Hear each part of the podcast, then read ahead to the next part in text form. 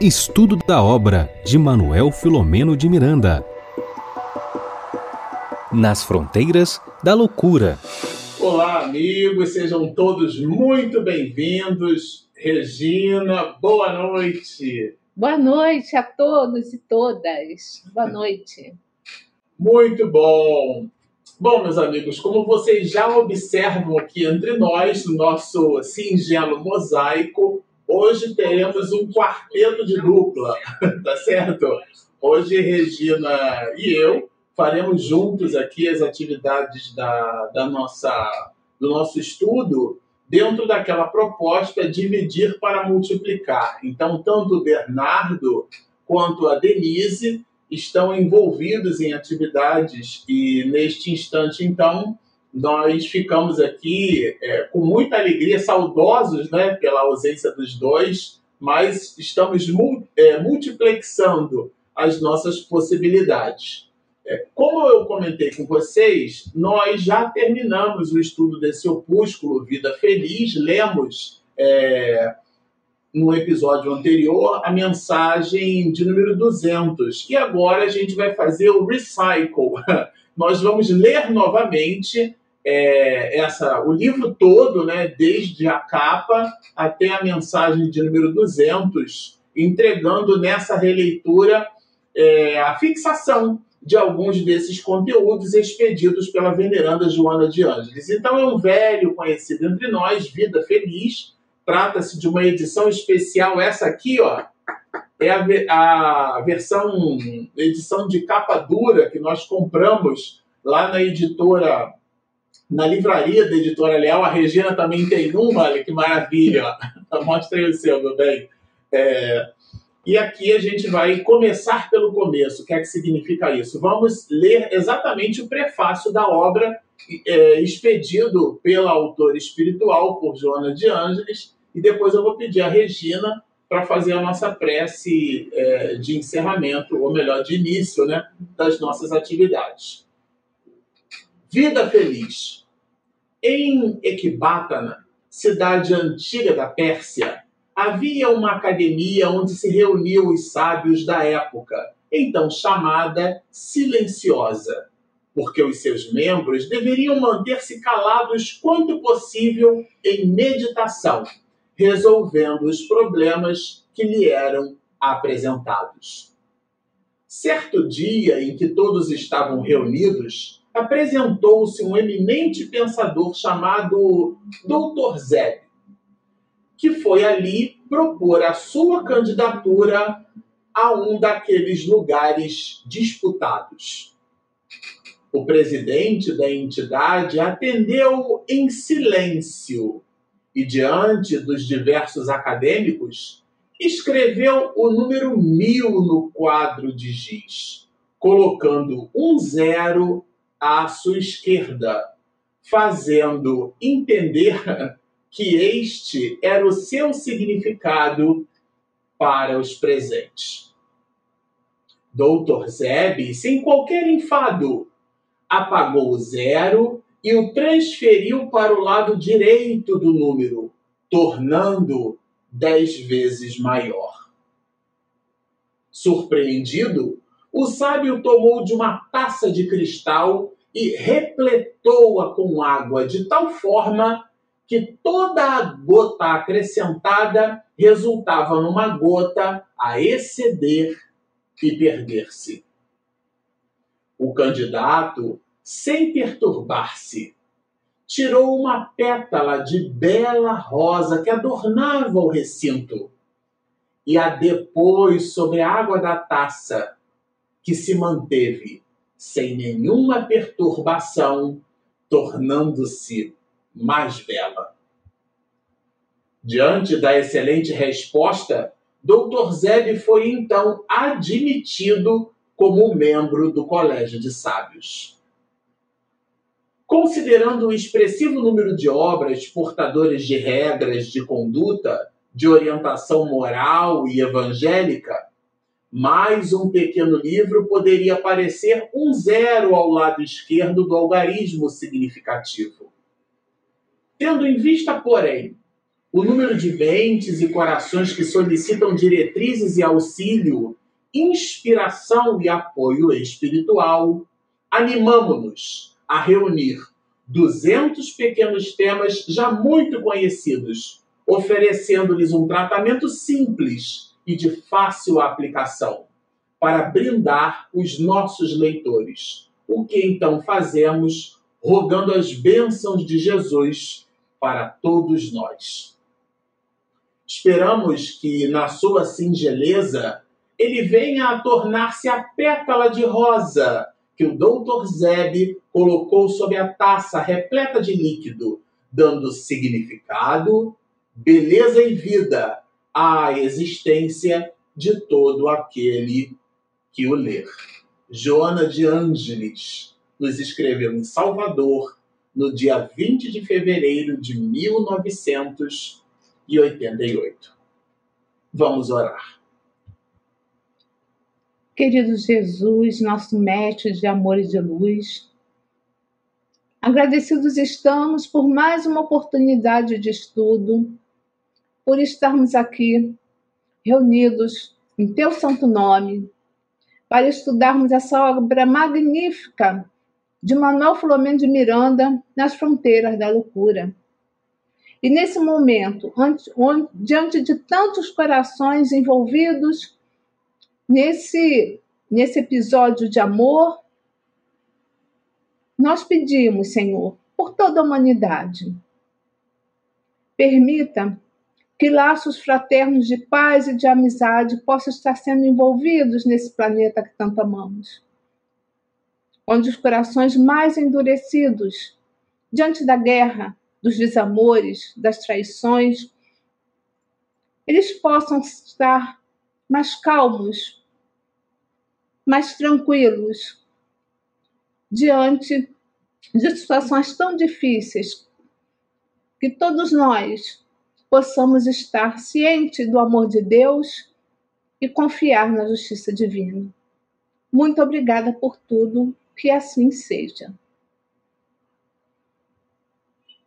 Bom, Regina, já vou pedir a você para fazer então aquele nosso saudoso é, nossa saudosa recepção, nosso saudoso lembrete dos companheiros que estão conectados conosco. Então, primeiramente, a gratidão a você, internauta, aos nossos amigos de transmissão, como Lar Espírita Caminho do Cristo, Web Rádio Portal da Luz, de Mato Grosso do Sul, Web Rádio Fraternidade, de Minas Gerais, Rede Amigo Espírita de São Paulo, TV CEACAL, de Santa Catarina, Florianópolis, TV7 da Paraíba e o Renovando Consciências de Sergipe.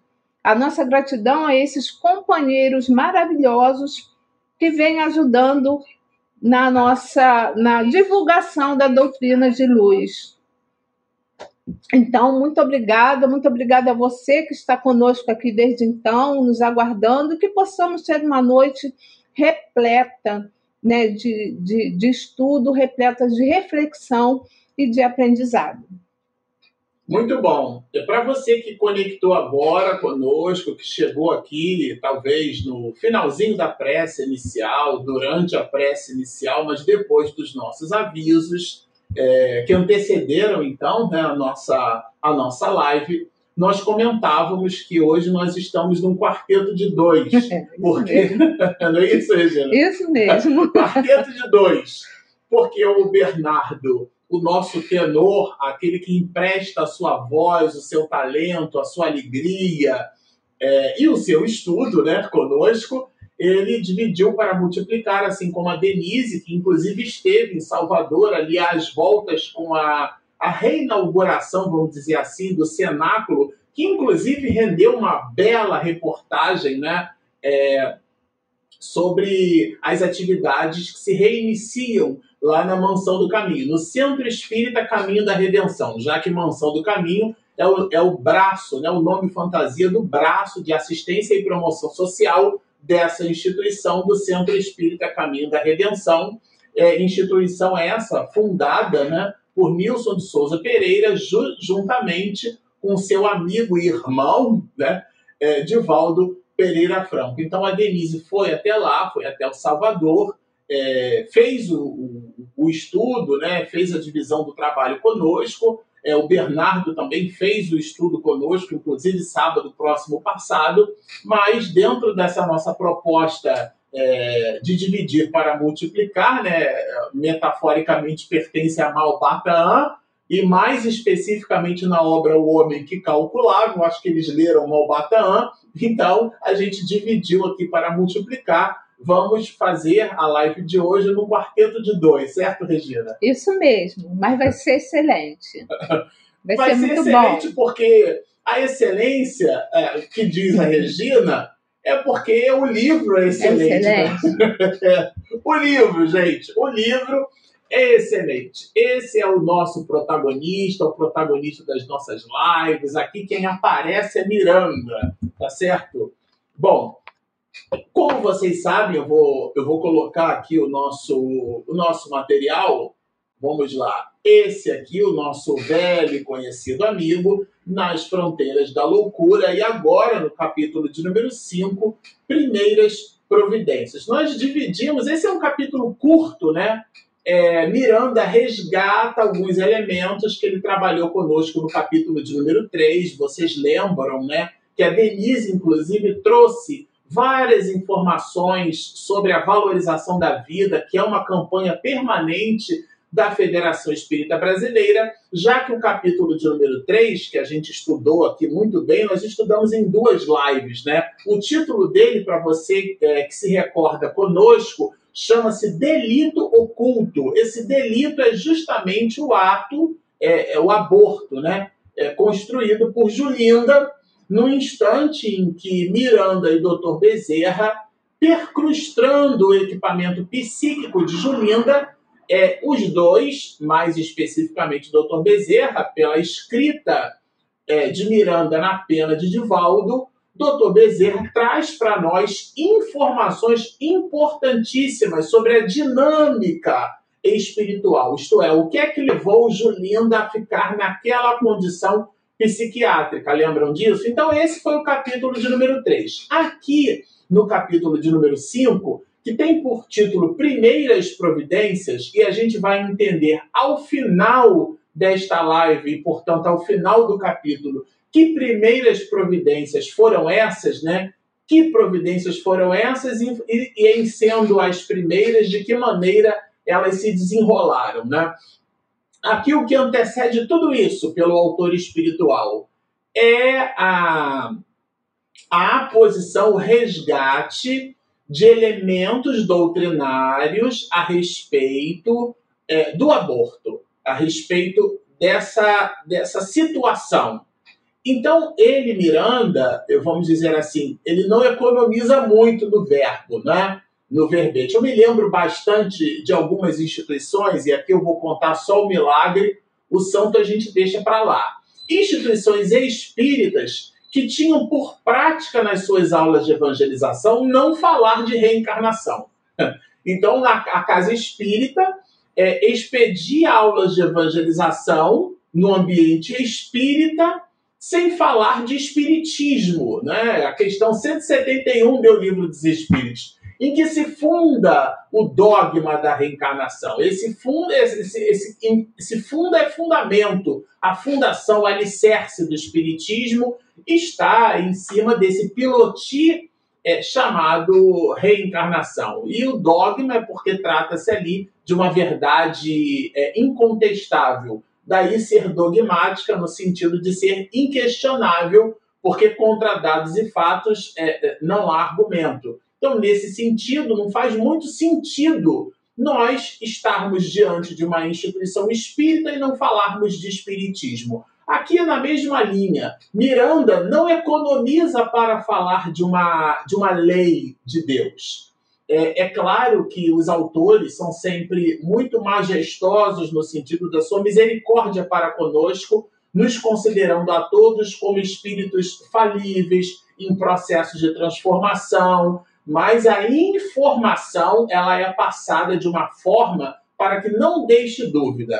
Então ele vai com bastante significação nos dizer que o abortamento provocado, porque existem outros, que não são provocados. É o caso do abortamento espontâneo. Meu Deus, aconteceu um abortamento espontâneo. Temos dívida, né? Vamos ter resgate. Não se trata disso. Aqui é especificamente o abortamento provocado, que é inclusive o caso é, é, de Julinda, que não queria engravidar, toda aquela situação que a gente já conversou aqui. Então, o abortamento provocado sem justa causa. Vejam que ele vai colocando elementos de reflexão. Não é simplesmente o abortamento, é o provocado. E o provocado sem justa causa, porque existem casos de abortamento provocado com justa causa. São aqueles em que a gestação compromete a mãe certo? Então, nesse caso, em que há o abortamento, esse abortamento é provocado e, e, e, não tem uma causa justificada, esse abortamento é considerado um crime grave. Não é só um crime. Vejam que Miranda vai trabalhando elementos de adjetivação em cima desse substantivo que é o crime, né? Então, é um crime grave de que o espírito, esse espírito é com E, com uma letra maiúscula, ele, esse espírito, somente a contributo de muita aflição, se predispõe a reparar. Né? Então, ele, na verdade, traz para a gente uma informação, um cuidado que a gente deve ter em relação a essa questão do abortamento. Aqui ele vai falar da enfermidade de largo porte, né? que, que, que deriva de uma atitude regular nessa direção. Ele fala realmente do aborto. É, a consequência, né? Vejam, enfermidades de largo porte se encarregam de corrigir a atitude mental do delinquente que aborta. Tá? E ele continua trazendo para nós outros elementos. Ele vai falar da infecundidade da frigidez, que são problemas postos, são dificuldades postas. Aqui o que Miranda faz é, é construir uma reflexão causal em cima dessas dificuldades. Então, pessoas, mulheres, né, homens e mulheres, porque o homem não tem útero, mas também engravida, no sentido de que está ali na dinâmica do processo gestacional junto com a mulher, que tem ela sim no ventre materno o futuro filho, filha, né, o rebento. Nesse sentido, é o casal que engravida, né, numa visão mais ampliada. Então, quando estamos diante de um caso de infecundidade, ainda que no caso da esterilidade esteja associada ao homem, né, que, que é, eventualmente não produz é, espermatozoides sadios ou com condição de navegar, vamos dizer assim, já que navegar é preciso, até encontrar o óvulo, ou a própria mulher não produz óvulos férteis, ou seja, existe uma, uma, uma dinâmica na, naquele casal que o que está posto ali é a infecundidade e, ao mesmo tempo, também a frigidez. Né? Além de, é, de outras questões, elas decorrem, vejam que está entre vírgulas, naturalmente, ou seja, de modo natural, porque as leis estão íncitas em a natureza da usança irregular da sexualidade em encarnação passada. Aqui, gente, nós não devemos entender essas informações de Miranda como sendo uma, uma punição.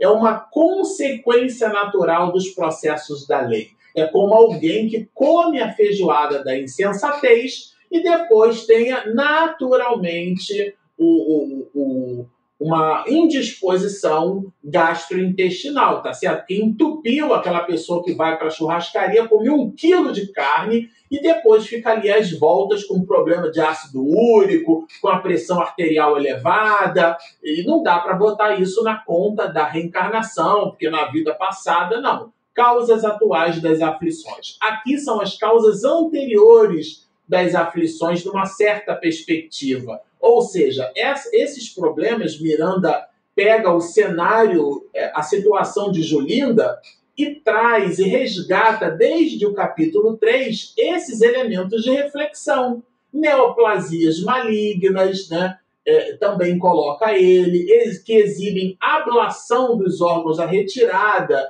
dos órgãos genésicos. Então, todas essas movimentações, elas são movimentações cáusicas existe uma relação causal, e eu vou repetir aqui.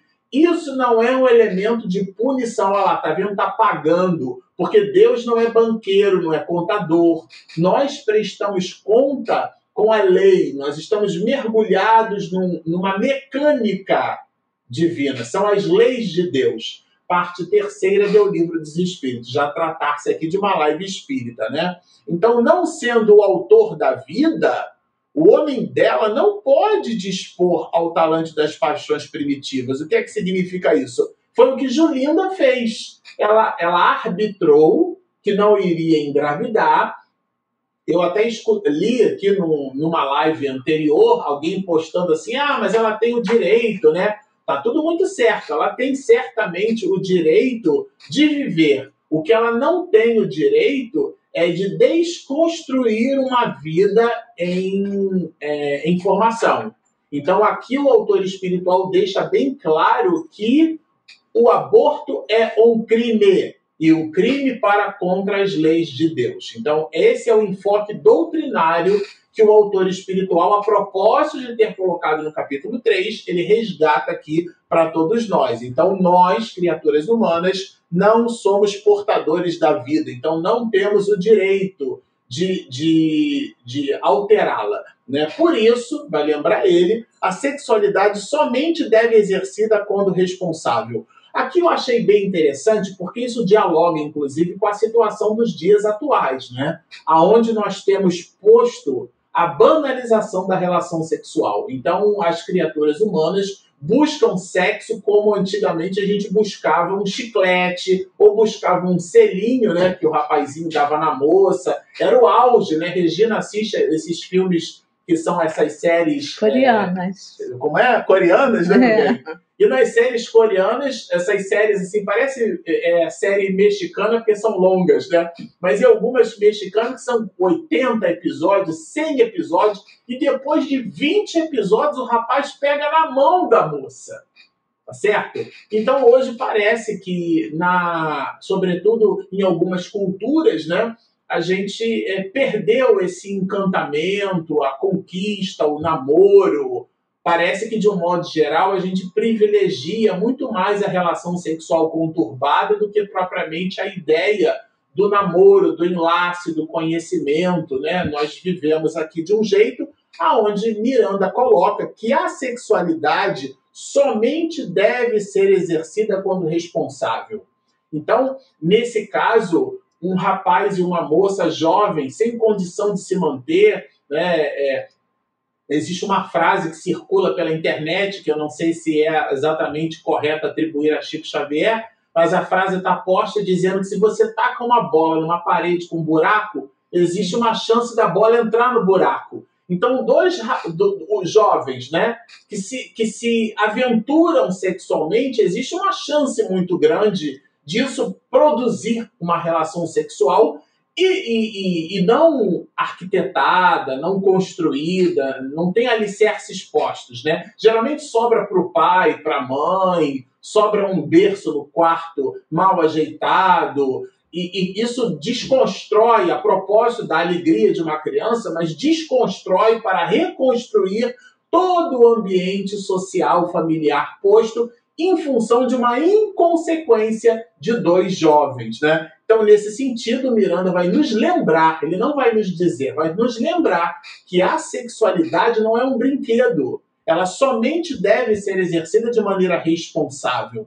E ainda acrescenta, sob as bênçãos do amor, né, abençoado pelo amor, ou seja, o casal deve se unir, nada de buscar um show de rock uma relação sexual é, fortuita para depois colher as consequências para o resto da vida, porque ali não há a benção do amor, tá certo? Há o impulso, né? Impensado e conjunção aditiva e o amparo da legislação em vigor. Então, claro, ele fala de maneira é, é, literária, sofisticada e sutil, mas ele está falando do casamento. Então, nesse sentido, a aventura deve ser substituída por esses preceitos. E ele fala, ele continua abordando vários elementos aqui né, é, é, que estão postos. Para nós encerrarmos, eu gostaria de destacar esse ponto. Vejam, as ingerências precipitadas nas programáticas das vidas por este ou aquele motivo redundam quase sempre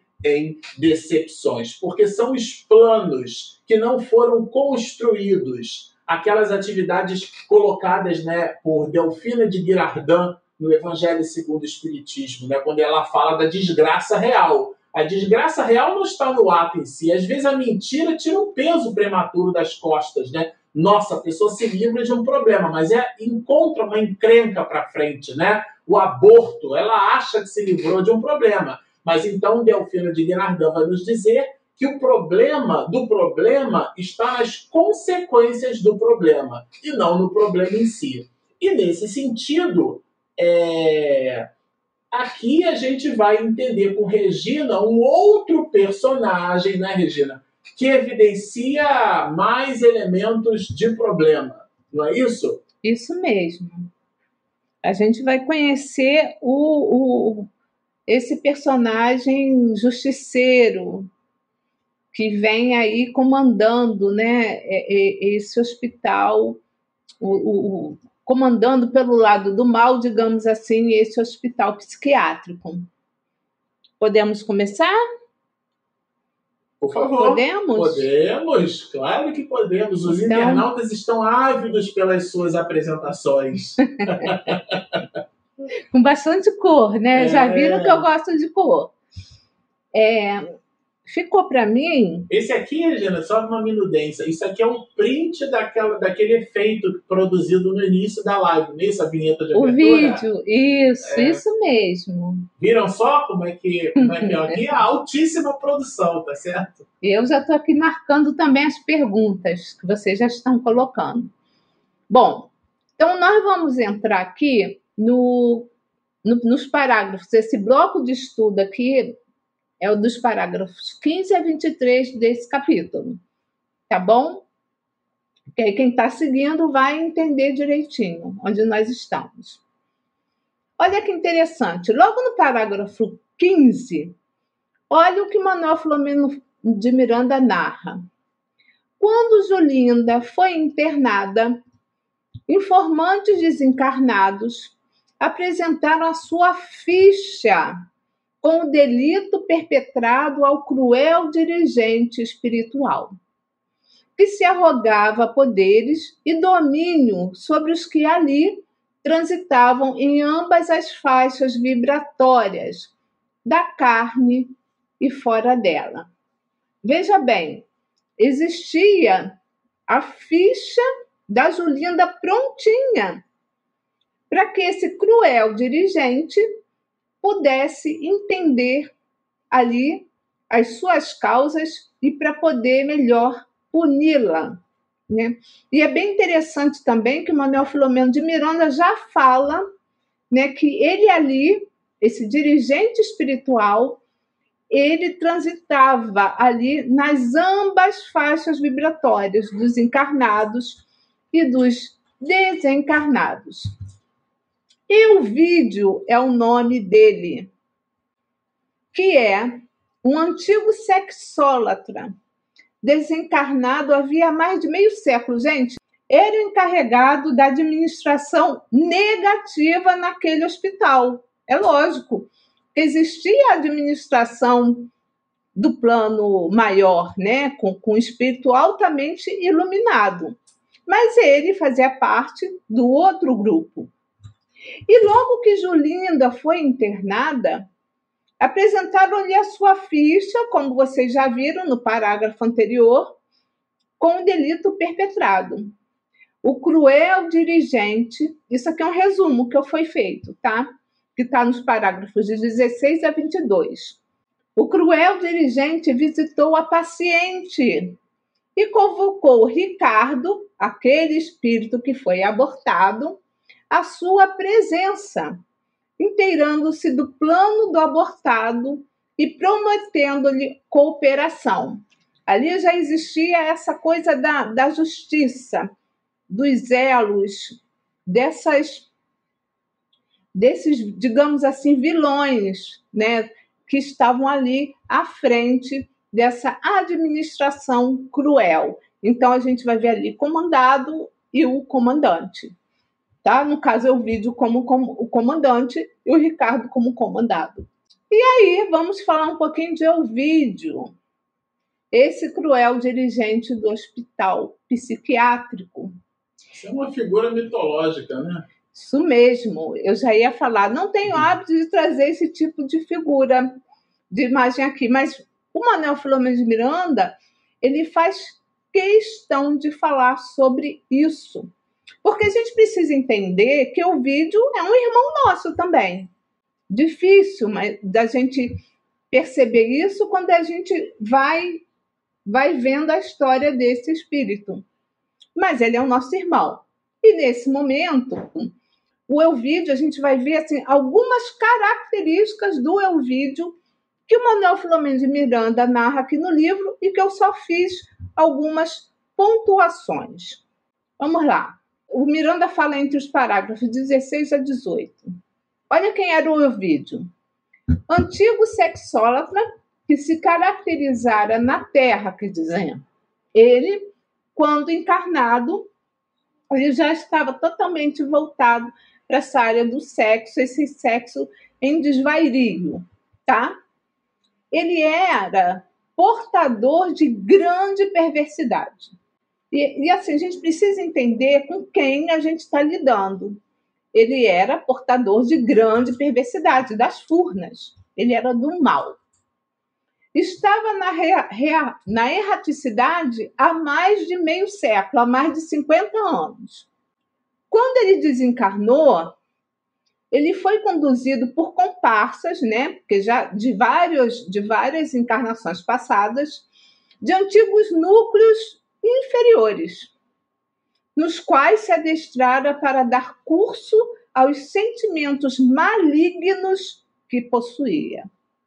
Vinculado a outros grupos espirituais infelizes. Olha só, ele foi para esse núcleo, mas ele, ó, já estava vinculado a outros grupos espirituais infelizes, né? Grupos espirituais afins, ou seja, perversos, do mal, então, eram tudo, todo mundo interligado. E ele, o Elvídio, personificava, iludido, as mitologias satânicas residentes nas genas, ou seja, no inferno. Então, esse é mais ou menos né, as características que o Miranda colocou do Eugídio. Agora, o mais interessante é que por que, que ele se apresentava dessa forma? Onde o Marcelo coloca da mitologia. Né? Ele, ele, como os seus comparsas, estavam já há muito tempo ligado a esses personagens da mitologia. E era assim que eles se apresentavam. E eles só se apresentavam assim porque eles acreditavam naquilo. Como alguns de nós também ainda acreditam no inferno. Ou então troca, né, meu bem? O umbral pelo inferno. Um é quente, o outro tem uma lama, uma lama fresquinha, né, com um cheirinho ali, meio de enxofre, mas é, a gente acaba trazendo essas, essa, é, é, essas alegorias para nossa mente. Enquanto a gente estiver vinculado a essas, vinculadas a essas alegorias, a gente vai realmente ter medo dessas coisas, a gente vai ser atraído para esses locais. E, lógico, também de acordo com o que a gente faz, né? de acordo com as nossas ações. Pois muito bem. Eugídio, ele padecia do quê? Da auto-hipnose. Pelo prolongado período que cultivam nas ideias maléficas. Então, como, foi, como o Manuel Filomeno de Miranda fala, ele acreditava realmente no mal, no demônio, tá? E esses espíritos, que não era só o Eugídio, os seus comandados também, deformavam as matrizes perispirituais em formas tenebrosas e horripilantes. Então, vamos entender melhor isso, porque a gente já viu em outros em, em outras séries no rumo do mundo de regeneração o contrário, né? O justiceiro, até vou trazer aqui o Gregório, trazendo essas endoplastias para uma outra pessoa. mas isso é daqui para frente, né? Já estou trazendo aqui. Então, como é que se muda esse perispírito? Né? Como é que ele vai se moldando? Né? Primeiro, a gente precisa entender que é pelo pensamento que os espíritos atuam sobre os fluidos.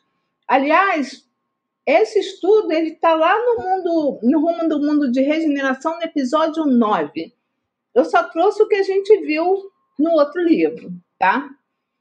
E o fluido espiritual, que é um dos estados assumidos pelo fluido universal, fornece aos espíritos o elemento de onde eles extraem os materiais sobre os quais operam para essa ação, e para essa ação os espíritos se valem do quê? Do pensamento e da vontade.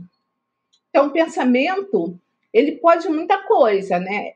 Porque é através do pensamento que os fluidos são manipulados e que a gente acaba acreditando através dessa auto-hipnose ou da hipnose, né? A gente acaba acreditando naquilo que a gente está recebendo, né? De, de, de, de ondas mentais.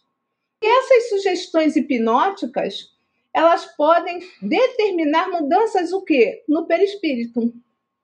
Então veja bem, o Elvídio era um espírito infeliz, tenebroso, das furnas, mas ele era um espírito ainda equivocado.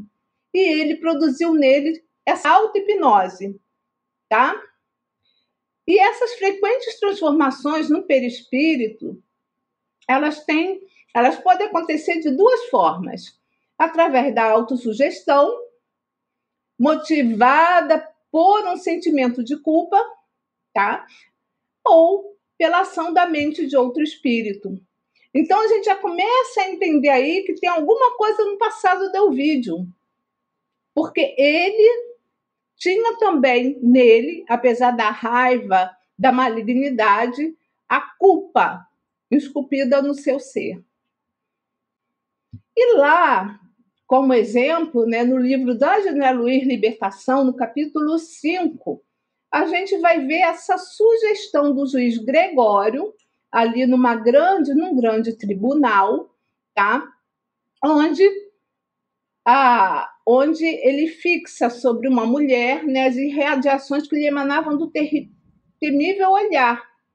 E aí a sentença dela é que ela seria uma loba, e à medida que a afirmação era repetida, essa mulher profundamente influenciável passou a se modificar, chegando ao resultado final, resultado final da licantropia.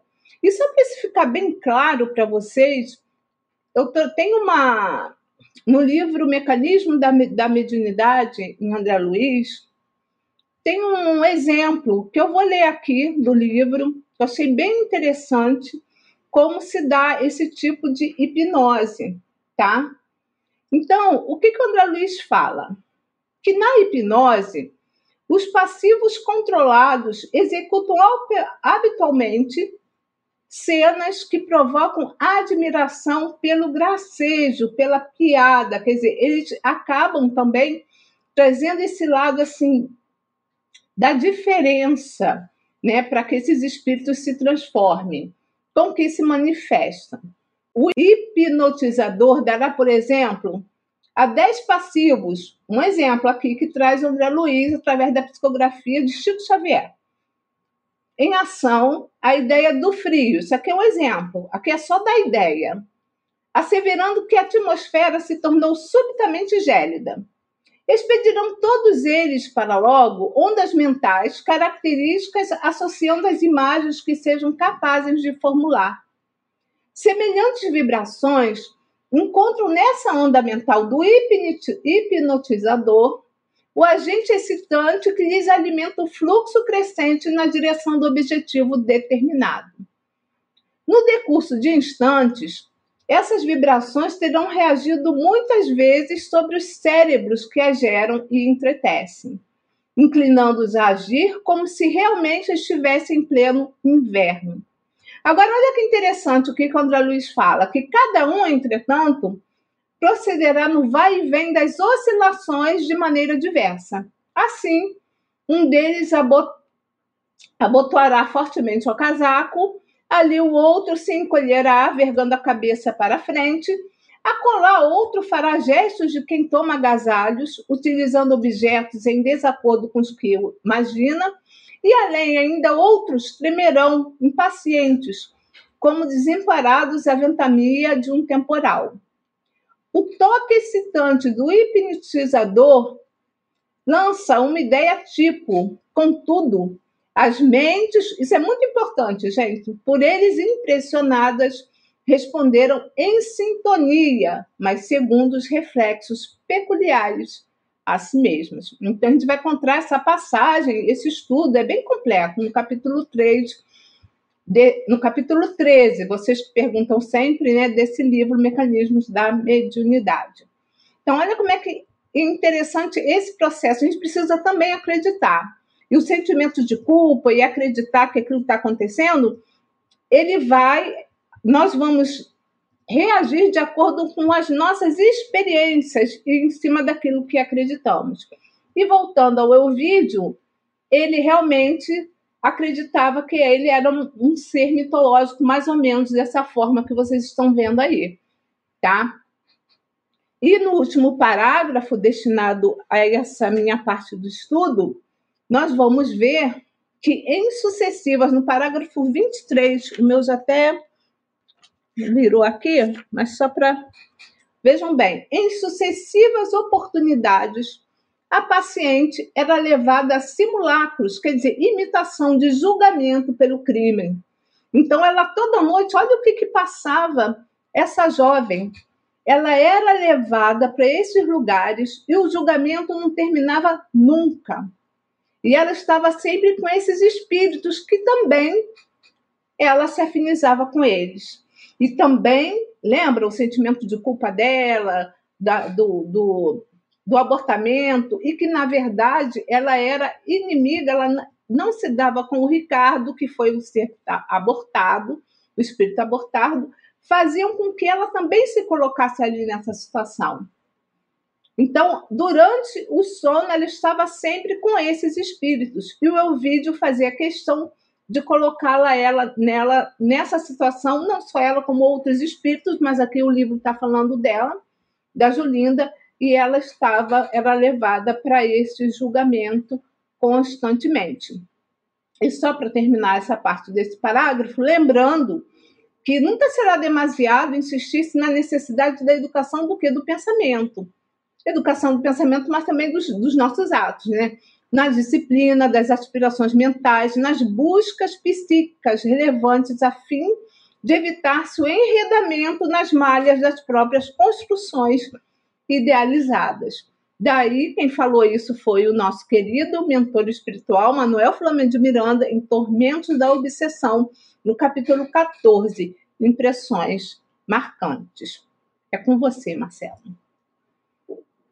Bom, vamos continuar aqui, né? Então, até esse ponto, a gente viu a encrenca, vamos chamar assim, em que passou a estar vinculada é, esse espírito, Julinda, é, a propósito de todo o aporte espiritual, o ambiente onde ela nasceu, o pai, que tinha inclusive afinidades de trabalho com o próprio Dr. Bezerra de Menezes, a gente comentou isso aqui, né?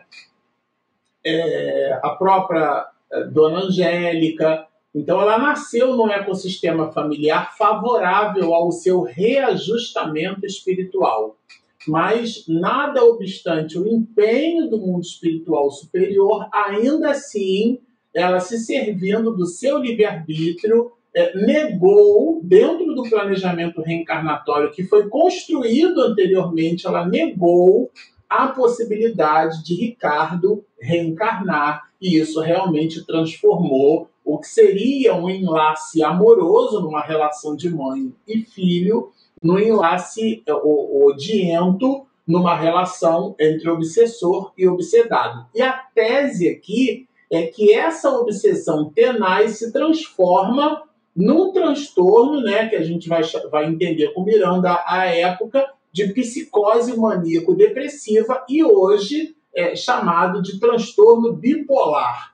E isso é, um, é esse essa patologia psiquiátrica grave, ela é encontrada nessa obra em cima de um evento obsessivo tenaz. É, essa é a tese de Miranda para esse livro. Assim como na obra Nos Bastidores da Obsessão, a gente vai encontrar uma situação obsessiva grave, de uma relação de pai e filha. Na obra Grilhões Partidos, a gente vai encontrar um processo de subjugação grave, tramas do destino, um processo ligado é, uma obsessão grave familiar, onde duas pessoas é, adquirem hanseníase. Então, a hanseníase como sendo uma, um dos efeitos de um processo obsessivo grave. É, é, é, esse é todo o volume de informações desse autor espiritual. E aqui nesse livro, o transtorno bipolar, ou a época, né, a, a psicose maníaco-depressiva, como te, tendo na sua psicogênese fatores de ordem obsessiva. E o espírito Euvídio, que a Regina narrou muito bem aqui, ele é o espírito que está vinculado a essa encrenca, que protagoniza, que orquestra todo o ato de maldade ligado a essa jovem, né, essa jovem mulher. Bom, é, vocês vão perceber, deixa eu voltar aqui para o meu compartilhamento, olha. Vocês vão perceber é, que o vídeo, como diz a Regina, né? Como diz o Manuel Flamengo de Miranda, disse né? A Regina, é, disse a Regina, é, Euvídio exercia administração negativa, né? E ela era levada para esses simulacros, ou seja, é, a propósito de estar sofrendo bastante com as suas questões psiquiátricas, né? Estar num corpo físico cujos processos é, neurosinápticos estivessem comprometidos do ponto de vista fisiológico, né, ou anátomo-fisiológico, ainda assim, do ponto de vista espiritual, ela ainda carregava essas encrencas. E o ponto áureo aqui, que dá inclusive objeto ao nome do capítulo, ao título do capítulo, Primeiras Providências, agora sim, Miranda vai nos narrar essas primeiras providências. Então, no momento em que visitávamos o seu apartamento, não a tínhamos presente. Isso eu achei bem singular. Eles foram até o hospital fisicamente. Então entraram no quarto. Vamos lembrar que Miranda e o Dr. Bezerra são espíritos. Julinda está reencarnada e ali eles estavam somente diante do corpo. Tá tudo bem? É isso que ele quer mostrar aqui não a tínhamos presente, nem tampouco o seu sicário, ou seja, nem Ricardo nem Julinda estavam presentes no momento em que Miranda e o Dr. Bezerra é, foram até lá. Bom, narra Miranda que o doutor Bezerra de Menezes, né, o nobre Bezerra, aí aqui é uma coisa bem interessante, ele auscultou o psiquismo de Julinda. Geralmente o, o, o, o médico conduz aquele aparelho, né, estetoscópio, né, esfignomamômetro, acho que é para pressão, eu sempre faço confusão, mas é o estetoscópio. Para quem é de enfermagem aí da área de saúde e quiser corroborar ou corrigir, sintam-se à vontade. Então, geralmente faz uma ausculta, né? O médico pede para a gente respirar, ver como é que está a questão do pulmão, do coração, e ali eles têm que é, é muito mais do que escutar, é uma percepção ligada, inclusive essa percepção, a um conjunto de informações técnicas que o médico então é capaz de depreender a partir dessa escuta e ela se torna uma ausculta. E aqui o doutor Bezerra, que foi médico, né? É, foi, inclusive entre nós, ele é considerado médico dos pobres, já que produziu assistência a, a muitos necessitados. Ele ausculta, mas é o psiquismo desse espírito. E, e, ele então pondera, ou seja, reflexiona um pouco. Né? Tem ali o doutor Figueiredo ao lado, eu achei isso bem interessante. E aí, bom, depois disso, ele próprio, ou seja, o próprio Dr. Bezerra de Menezes, essa entidade veneranda de ordem superior. Eu fico imaginando a cena, como é que não foi aquilo, tá certo? É, ele próprio aplicou recursos magnéticos na obsidiada. Ele mesmo aplicou. E aí vamos, vamos tomar por nota o seguinte: ele fez no corpo. Já que anteriormente Miranda cita que nem Julinda é espírito, nem Ricardo é espírito estavam presentes no quarto, se ele dá passe, os recursos magnéticos ele está aplicando aonde? No corpo. Não está escrito, mas está escrito. Agora vejam, fazendo a dispersão dos fluidos tóxicos que a asfixiavam. Ou seja, há aqui uma questão é, física envolvendo a estrutura física desse espírito, mediante movimentos longitudinais, rítmicos, a forma como ele é, eventualmente fez, né? Esse sentido que a gente dá às vezes na hora do passe, destrócino, sinestrócino e tudo mais, formando aquilo que o, o nosso querido também médico, né? Dr. Jorge André dos Santos chamava de, de, de, de vórtices de energia, né? Eu tenho um vídeo aqui sobre isso. A gente pode mostrar, meu amor? Ah, é bom. Vamos soltar o vídeo, então. Então tá bem. A palavra chakra vem do sânscrito e significa roda de luz, também conhecido como centros vitais, fulcros energéticos ou centros de força. Geralmente são visualizados por videntes e clarividentes como campos em forma de redemoinhos, com a aparência de uma flor, com pétalas irradiantes e coloridas. O nosso corpo é regido por esses centros, que vibram em sintonia uns com os outros ao influxo do poder diretriz da mente, estabelecendo um veículo eletromagnético no qual o pensamento vibra em circuito fechado antes de exteriorizar-se.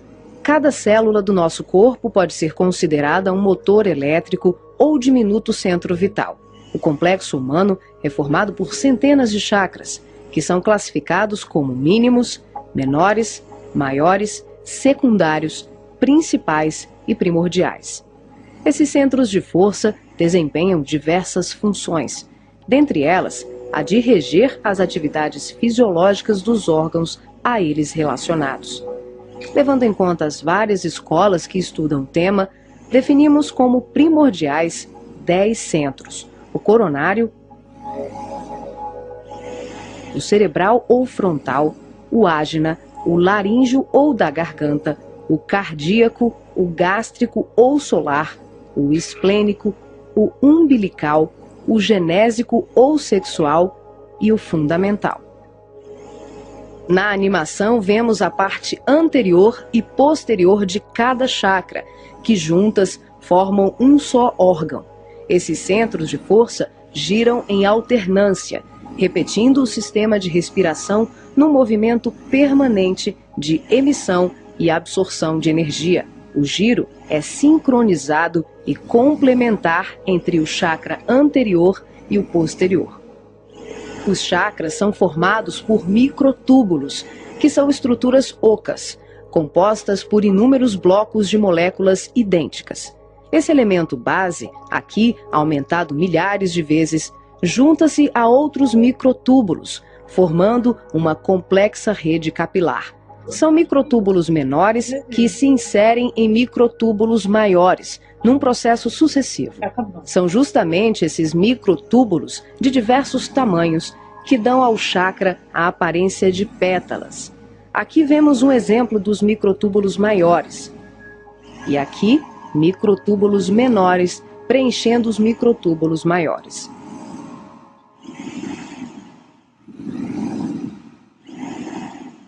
Ótimo. Esse vídeo é bem didático, né? Ele dá assim uma, uma condição da gente entender é, a tese do Dr. Jorge André e aí também é, André Luiz, em uma certa medida, traz informações nessa direção. Vamos imaginar que você está mexendo um, um, um leite com Nescau, né? Você faz um movimento com a colher.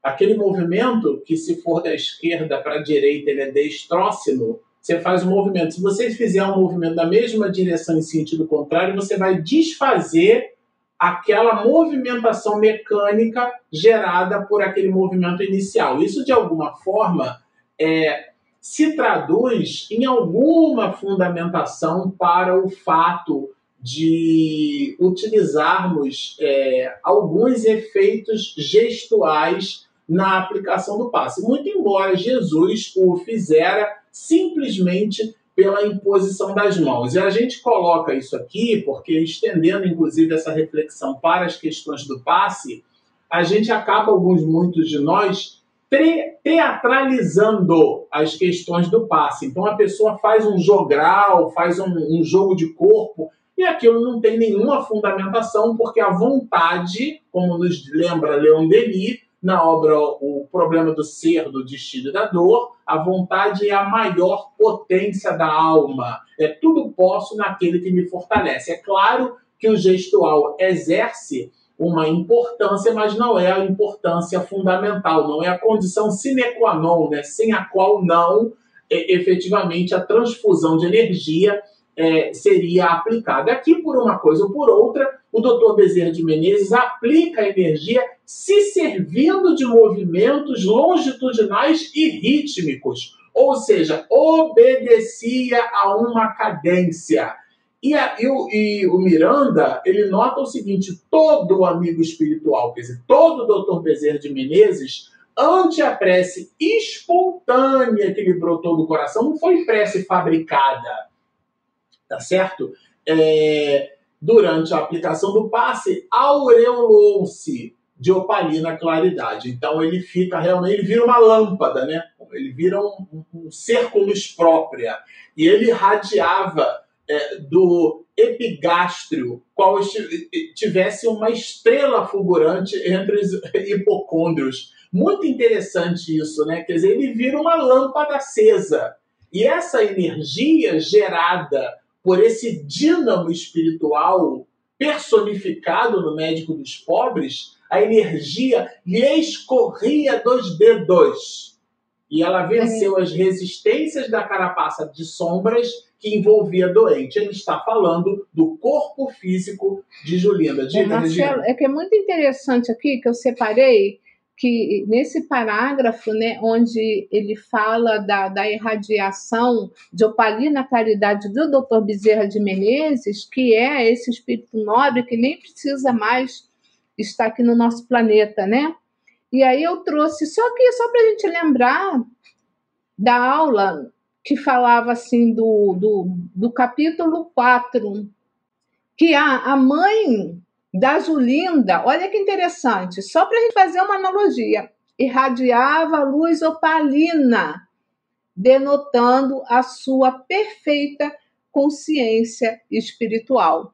Então a gente está vendo que a mãe da Julinda é um espírito de alta envergadura. Eu achei isso tão interessante que eu trouxe só para fazer essa referência, tá, Marcelo?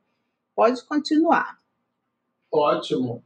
Aqui, o, o e, e, esse trecho do capítulo muito importante é o, dá, é o, que dá, título ao capítulo, né? São essas as primeiras providências. Foi é, esse o recurso inicial adotado pelo Dr. Bezerra de Menezes. Então, depois que ele entende o panorama, que ele faz uma espécie de anamnese espiritual, que ele observa todo o quadro, todo o drama, nós estamos no início do livro ainda, gente. É importante lembrar Trata-se de uma obra assim, bem consistente, são 31 capítulos. Nós fizemos a distribuição das nossas lives. O último capítulo será na primeira segunda-feira do mês de dezembro, dia 5 de dezembro. Então, nós estudaremos esse livro o ano todo com tá certo? E ele aqui, portanto, é, de novo, no início da obra, vai trazer esse primeiro socorro, essas primeiras providências, né? aquilo que ele chama de primeiras providências ao, a esse espírito Julinda, cujo espírito não está ali. Claro que trata-se de um espírito encarnado, então ele está ligado. Existe um cordão fluídico ligando esse espírito né, ao corpo físico, mas o espírito em si não está ali, nem muito menos o, o, o obsessor, né, Ricardo.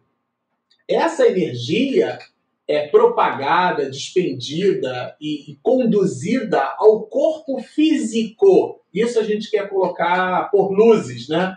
É, ao corpo físico de Julinda, ela escorre pelos dedos, vence as resistências da carapaça de sombras que envolvia doente. Ele está falando da, da condição é, física mesmo, né? Do, da estrutura física. É, ela estorcega é, atingida pelas ondas vibratórias é, e, e se acalma. E aí, para que não restasse dúvida para nós, isso é um ensinamento, Miranda coloca assim: o corpo relaxou. Vejam, não é o espírito, o corpo relaxou os músculos antes retesados, né?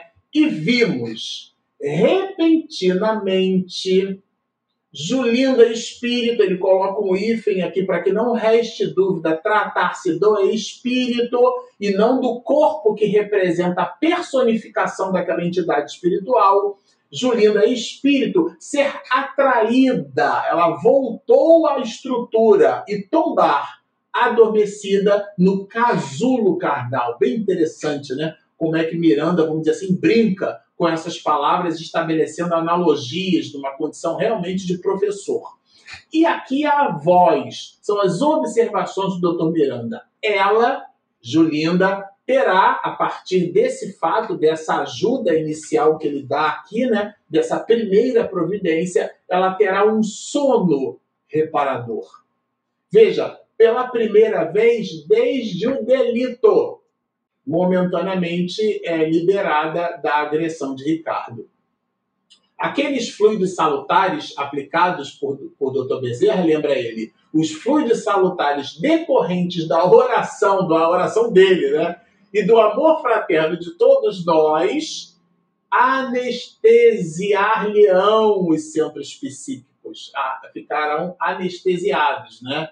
E ela, claro, né, ele né, lembra que ela não está ali à deriva. O Senhor não deseja a punição do infrator, mas a sua reeducação com vitória sobre a infração. Então aqui não é ela está pagando, não é uma relação contábil com a divindade. Isso é muito apropriado a gente tomar por nota. E ele evidencia o amor em qualquer expressão é bênção de Deus. Então, naquele momento, Dr. Bezerra de, a ação do Dr. Bezerra de Menezes, evidenciada por Miranda, nos faz perceber que é Deus servindo as criaturas através das próprias criaturas. Tá bom? Então, é, é bênção de Deus, vitalizando o mundo.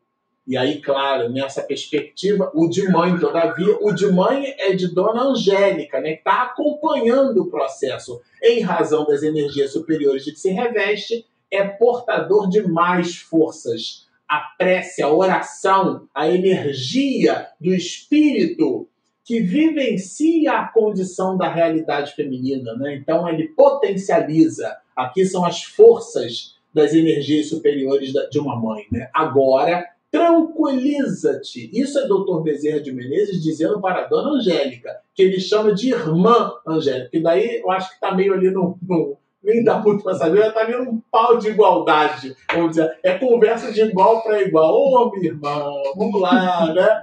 Aguardando o futuro. O nome disso chama-se confiança e prosseguimento. Confiante, está escrito ali. E claro, depois dessa ação, ele lembra, né, que eles, eles os espíritos superiores não estão ali eh, recreando, né, eles têm compromissos, né, isso se faz notar nesse, no finalzinho desse texto, né? Há serviço de urgência, como se esse também não fosse. Então, além desse, há outros serviços de urgência aguardando o médico dos pobres, aguardando também igualmente a presença do Dr. Bezerra, e isso mostra que eles estão realmente numa dinâmica muito grande, né? estão em trabalho constante. Bom, era isso. É, se você me permitir, eu queria fazer apenas duas colocações, claro. bem rápidas, porque a gente está assim, lotados, graças a Deus, de perguntas, né? Vamos lá. É, primeiro, lembrar né, é, que o passe, né, o André Luiz, ele nos domínios, no livro dos domínios da mediunidade, ele fala o seguinte: que o passe, a gente pode, pode considerar o passe como se fosse o antibiótico da alma. Então, quando a gente toma antibiótico, é para matar os micro-organismos no nosso corpo. E o passe faz essa, essa, essa, é, como é que fala? Faz essa, traz essa saúde para nós, né? Através desses fluidos salutares. Outra coisa também muito importante da gente lembrar é que ninguém está desamparado. Nem a Julinda e nem o Elvídio, que é o nosso irmão. A gente não pode esquecer disso.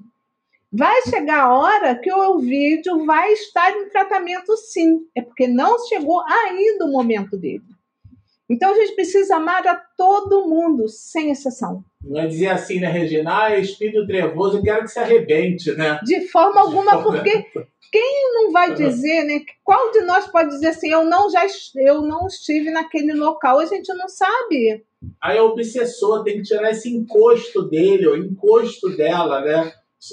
A gente às vezes estabelece uma relação demoníaca com o obsessor. É, esse é o lembrete da Regina. Somos todos irmãos. Lembrando que Jesus falou para a gente o seguinte: que a gente deve amar a Deus sobre todas as coisas e ao próximo como a nós mesmos. Vamos à vinheta das perguntas e respostas. Momento de interação. Perguntas e respostas. Não sei nem qual é a pergunta, mas nem ela eu. vai para você. Tem viu? muitas, não, acho que é para mim mesma. Não, viu? é da Girana. Ela fez essa pergunta lá atrás. Oi, Regina, salve. No salve. capítulo 4, o espírito que foi impedido de reencarnar por conta do aborto, se ele reencarnar no mesmo lar que o rejeitou, é possível ele manifestar ressentimentos da progenitora? Sim. Aliás, a gente vai ver no livro que eles não se davam. Ela tinha verdadeiro pavor dele. Ele pediu ajuda para que ele pudesse melhorar a situação, mas ela não tinha, ela tinha pavor desse espírito chamado Ricardo, porque eles eram comparsas. Então, com certeza, provavelmente vai haver nesse lar, se ele voltar, né, muitos ressentimentos, brigas, desentendimentos, sim. Vamos passar para o próximo. Agora vou passar para você, Marcelo. Tá bom. O abortamento provocado sem justa causa é crime. Na questão 358 do Livro dos Espíritos, seria uma causa. É, haveriam outras. Quais? quais? Se tivessem outras, quais? É, eu até separei aqui, viu? Porque como a gente. É, a 358, a que se refere a Aliette, Allan Kardec pergunta às entidades venerandas assim: constitui crime a provocação do aborto em qualquer período da gestação? Porque nós, as criaturas humanas, discutimos em astrobiologia se compostos moleculares identificados por processos de espectroscopia em exoplanetas são formas de vida, mas um embrião fecundado a gente acha que pode retirar a vida. Esse é o paradoxo né, da criatura humana. Então, ele, Allan Kardec pergunta: em qualquer período da gestação?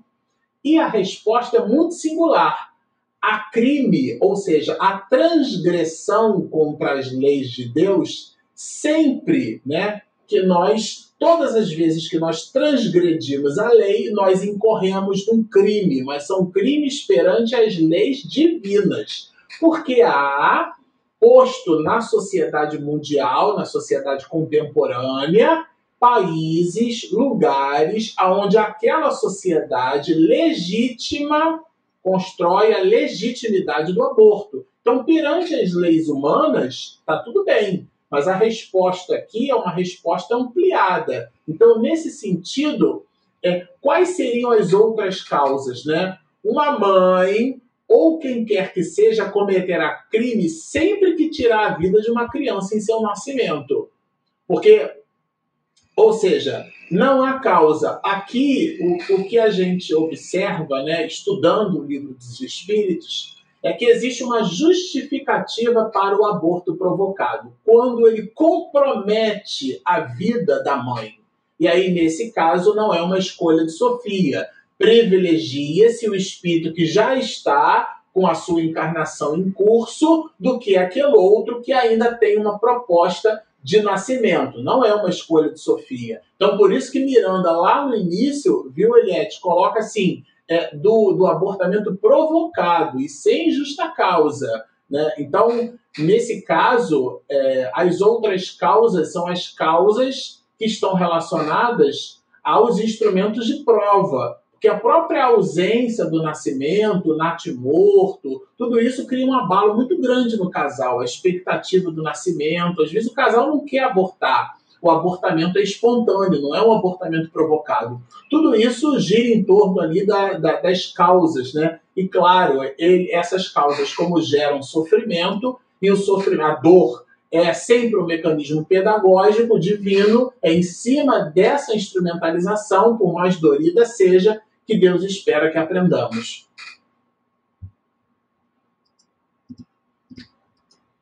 Opa! Deixa eu tirar isso. A próxima é da Edinalva Rios. Oi, Edinalva, tudo bem? Também está sempre com a gente. É. A pessoa que fez um aborto alegando que não foi planejado, esse espírito que foi impedido de reencarnar, poderá retornar essa mesma criatura? Com certeza. Então, havendo né, a possibilidade, com certeza, porque não é só a reencarnação dele, é ele reencarnar naquele grupo familiar, com aquela mãe, com aquele pai, né, com aquela família. Então, com certeza, ele pode retornar sim. Bom, a próxima é do Daniel. Vou passar para você, Marcelo. Diante do delito do aborto de Julinda, Julinda né? É Julinda, viu? É, sofrendo a perseguição de entidades inferiores no campo da sexolatria, a equipe do Dr. Bezerra de Menezes pode neutralizar e conduzi-la ao planejamento é, ao seu bem?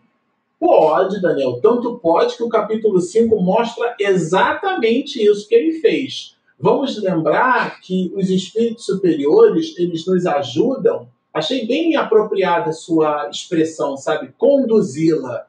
É, os espíritos nos influenciam, influenciam, mas quem determina somos nós. O, o, as entidades superiores podem apontar o caminho correto, podem, e certamente, constantemente apontam, mas somos nós quem o, os elegemos, ou, elegemos né, o caminho correto. Nesse sentido, Dr. Bezerra de Menezes ele neutralizou momentaneamente o vínculo. Mas vamos lembrar que o vínculo é uma relação bidirecional entre obsessor e obsedado. Existe um vínculo espiritual. O que ele fez foi anestesiá-la no sentido de produzir nela minimamente um alento, para que ela pudesse dormir, repousar, para que tivesse uma espécie de tranquilização do seu psiquismo. Tá? Nesse sentido, o Dr. Bezerra de Menezes atuou é, no efeito, mas a causa é endógena, a causa está na alma, que a gente vai observar o desdobramento disso ao longo do livro. Vamos à próxima, para Eliette. Ricardo, ao ser abortado, rapidamente recobrou sua consciência para exercer a obsessão. Como isso é possível? Bom, primeiramente, Eliette, eu estava até tentando buscar numa, na obra espírita, mas eu não consegui achar. Mas eu vou falar o, do, do conhecimento que a gente tem através dos estudos, né, da doutrina espírita. É quando o, o espírito está ali para reencarnar, ele está em estado de torpor. À medida que essa ligação vai aumentando e vai se aproximando ali para ele encarnar, né? Vai aumentando essa gestação, ele vai ficando mais ligado ao corpo físico da mãe, tá? E mais ao corpo físico dele. O Ricardo ele foi abortado, me se não me falha a memória, perto dos dois meses. Ele ainda estava no estágio de confusão estava né? bem no início da gestação. Então, é, ele não demorou a recobrar essa consciência por conta disso, porque ele foi abortado, passou um tempo também, né, antes da, da Angélica, da, da Julinda ir para o hospital, teve esse período, e foi esse período que ele recordou, né, que ele foi é, é, voltando ao estágio original. Mas eu vou ver se eu busco melhor isso numa obra espírita para trazer para vocês em outro momento, tá? Uma explicação melhor. A Margarida, né? Todo doente mental, até mesmo casos de demência, tipo Alzheimer, se houver é, internação no asilo nosocômio, está sujeito a esses ataques negativos? Ótima sua pergunta, Margarida, porque o ataque não é bem um ataque. Um obsessor é um amigo nosso. É, a gente estudando é, com o Manuel Filomeno de Miranda, a gente vai aprender que todo aquele que classificamos como obsessor é, na verdade, alguém que, nas mais variadas perspectivas e nos mais variados motivos, nós traímos a confiança por isso que Joana vai nos lembrar e vai nos dizer que o ódio é o amor que adoeceu. Então tem um vínculo ali, tem uma encrenca. O obsessor não é um espírito desencarnado que está vagueando pelo mundo ele escolhe, ah, agora eu vou infernizar aquele ali. Não, não funciona assim. O espírito obsessor é alguém que tem um vínculo conosco de outras existências. Isso é importante, sabe, eh, Margarida? A gente tomar por nota. É isso que os autores espirituais nos lembram. Então, nenhum espírito pode te incitar ao alcoólico se você não tem predisposição ao álcool. Nenhum espírito pode incitar a fofoca, mentira, maledicência se você não tem essa predisposição, se você não tem essa compleição. Agora, se eu tenho o hábito, né, se eu tenho um mau hábito, que é a diferença do hábito para o vício é quando ele domina a gente, quando eu não tenho mais domínio sobre as minhas atitudes, que é o caso do vício, se eu me entrego, por exemplo, ao tabagismo, e o espírito tem aquele vínculo, ele sintoniza comigo, porque ele vai oferecer no meu campo mental aquela ideação, aquela.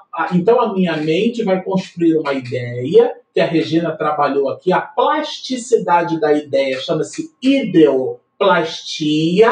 Ele sai da minha caixa mental, vamos dizer assim, o espírito vê, ah, ele quer fumar. Eu não posso mais sentir o barato do cigarro, então eu vou encostar do lado dele. Digo isso é, não exatamente num plano R3, né? Muito embora os espíritos inferiores se percebam assim. Então ele vai encostar do nosso lado e vai nos incitar ao uso daquela substância, ele vai sorver as vibrações e vai sentir como se fosse um grande barato. Só que aquilo acaba e ele incita de novo, e acaba, ele incita de novo, e se estabelece ali o conúbio. Então, não é o caso da gente, ou o fato de uma pessoa estar num hospital psiquiátrico que aquela, que aquela pessoa está sujeita. Não é o ambiente que faz a condição do espírito, é a nossa caixa mental, é o ambiente mental, o ambiente psíquico que nos faz estarmos ligados essa ou aquela entidade. Então esses ataques negativos começam, sabe, Margarida, no final das contas, dentro de nós mesmos. Bom, a próxima é da Elieste de novo. Eu vou responder. Quando o Dr. Bezerra aplicou passes em Julinda, o espírito estava semi-desprendido do corpo. Mesmo assim, o passe recebido surtiu efeito. Como isso ocorreu? Eliette, quando nós estamos encarnados, o espírito está sempre preso ao corpo. Sempre. Quando há o desprendimento, ele desencarnou. Então, ela estava longe, mas ela estava presa pelo cordão fluídico, né? Assim quando acontece quando nós dormirmos, dormimos. O corpo está ali, e a gente vaga por aí, né? Só, alguns vão estudar e outros vão fazer outras coisas. A gente vai estar no local que a gente gosta de estar quando estamos dormindo. Então, é a mesma coisa. Dr. Bezerra de Menezes começou a aplicar o passe na Julinda, que começou a receber essas energias salutares. E foi uma coisa tão boa também, um pastor Bezerra de Menezes, né? Vamos combinar, né? que ela rapidamente voltou, ela, ela ficou próxima ali, voltou ao seu corpo, porque as energias eram realmente muito salutares. Então, por isso que foi possível, porque ela, o espírito sempre vai estar preso ao corpo. Se eu quiser melhorar minha explicação, Marcelo. Não, não tem nada que melhorar, não. Então aí, a Maria de Fátima é para você. Maria de Fátima. Maria de Fátima Duarte. Duarte. Muita arte, né? Há a possibilidade de vir num outro filho, na mesma encarnação da genitora, o espírito abortado? A gente não quer fazer spoiler do conteúdo do livro, né? Mas respondendo assim, lato senso, né, geral, uma resposta assim ampla, não específica, né? E sim, há a possibilidade. O que é importante a gente entender nessa mecânica trazida na obra aqui, se eu tenho uma falta com a Regina, um exemplo, eu tenho uma encrenca, uma falta com a Regina. Isso não é muito difícil com o marido, né? Marido sempre tem encrenca, né? Então eu tenho uma falta. Produzir com a minha esposa ou com o meu filho uma falta. Então eu não posso, Maria, reencarnar com você, porque a falta não é contigo. A falta é com ela, a falta é com ele, a falta é com a minha família. A minha encrenca está posta com essa e aquela pessoa. O meu vínculo de resgate espiritual pertence àquelas pessoas.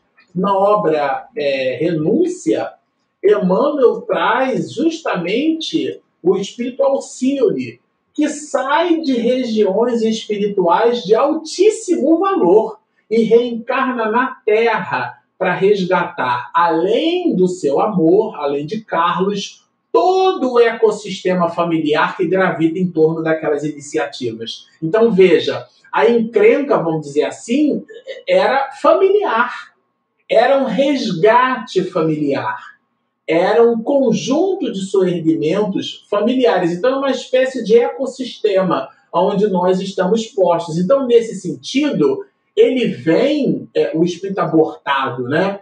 Ele eventualmente, ele está escrevendo nada na pedra, ele eventualmente renasce naquele ambiente, porque aquele ambiente é a necessidade, é o seu desafio, são as suas oportunidades, e nesse sentido, havendo a possibilidade, ele então retorna. Quando não muito, ele retorna como um filho adotado, como um primo, até como um vizinho, que não sai da sua casa. Seja lá, ou seja, as condições são plurais, sabe, Maria? E, e é sempre a lei de Deus, ela cria um arranjo para que nós é, cumpramos com os desígnios estabelecidos por ele. Que o desígnio de Deus é sempre o amor. Isso mesmo. Bom, a próxima é da Angélica Guimarães. O caso Julinda, pelo seu comprometimento moral e pela influência negativa dos seus algozes, ela já se encontra num processo de subjugação? A subjugação é o envolvimento que anula a vontade da pessoa, fazendo-a agir de acordo com a vontade do obsessor. Era o caso da Julinda, ela estava sendo, ela estava totalmente é, é, sendo usada pelo, pelo espírito Ricardo. Tá? Então, a gente viu também que está lá no livro dos médiuns, né, das manifestações espíritas, no capítulo 23, da obsessão subjugação. E o Kardec fala que a subjugação ela pode ser moral ou corpórea.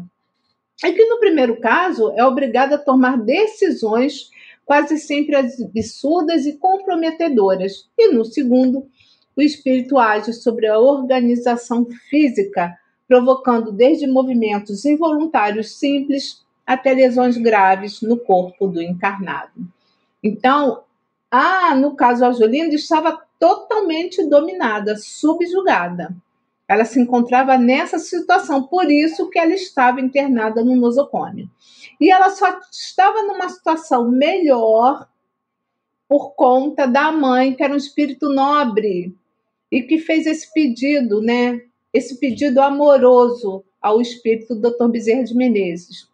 E a gente vai ver também nos livros Grilhões Partidos, que é sensacional esse livro. São muitos casos de subjugação nesse livro, também de Manuel Flamengo de Miranda. Então, com certeza, Julinda estava num processo de subjugação.